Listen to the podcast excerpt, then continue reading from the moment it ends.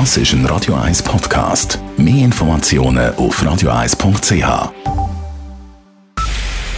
Es ist 9 Uhr. Radio 1, der Tag in 3 Minuten. Mit Sabrina Morgolin. Schweizer Schülerinnen und Schüler haben Probleme mit dem Lesen. Das ist das Ergebnis der neuen PISA-Studie, die heute veröffentlicht wurde. So reichte es beim Lesen lediglich für Rang 28 von insgesamt 79 Ländern, die an der Studie teilgenommen haben. Dies sei beunruhigend, sagt Silvia Steiner, Zürcher Bildungsdirektorin und Präsidentin von der Erziehungsdirektorenkonferenz. Weil wir extrem viele Anstrengungen unternommen haben, um Lesefähigkeit zu fördern. Also muss es wahrscheinlich noch weitere Gründe haben, warum uns das nicht gelungen ist. Eine Erklärung sehe ich vor allem darin, dass offensichtlich die Lesefreude bei den Kindern und Jugendlichen abgenommen hat. Im Bereich der Mathematik lag die Schweiz über dem OECD-Durchschnitt und liegt auf Platz 11 und in den Naturwissenschaften lagen die Jugendlichen knapp über dem Durchschnitt und erreichten Rang 23. Der Nationalrat will eine Notfallgebühr von 50 Franken. Diese soll Patientinnen und Patienten davon abhalten, wegen Bagatellfällen den Notfall eines Spitals aufzusuchen. Keine Gebühr bezahlen müssten Personen mit ärztlicher Zuweisung oder stationärer Behandlung. Auch Kinder wären ausgenommen.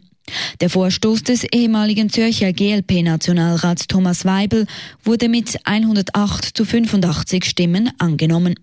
Als nächstes muss der Ständerat über das Geschäft entscheiden.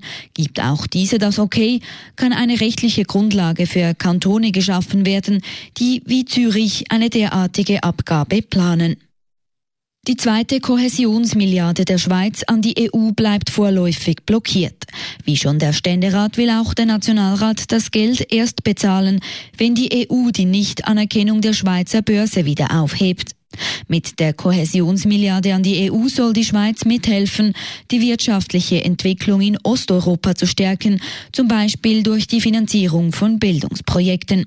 Außerdem sollen auch Länder unterstützt werden, die stark von Migration betroffen sind, zum Beispiel Italien und Griechenland. Nach der Behandlung durch beide Räte ist das Geschäft nun bereit für die Schlussabstimmung. Das Zürcher Seebecken soll in neuem Glanz erscheinen.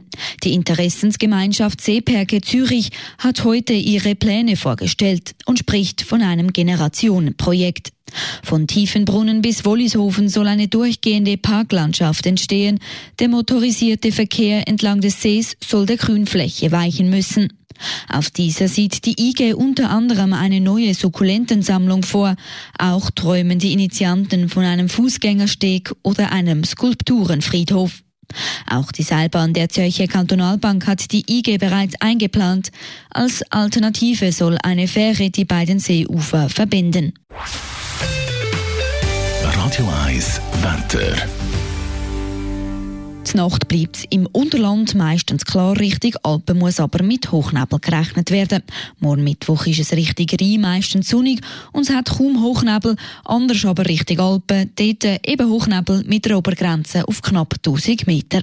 Temperaturen steigen am Nachmittag auf maximal 2 Grad.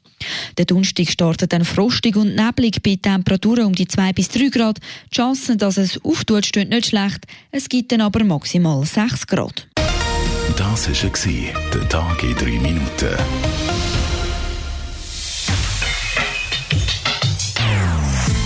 Non-Stop Music auf Radio 1. Die besten Songs von allen Zeiten. Non-Stop. Radio 1.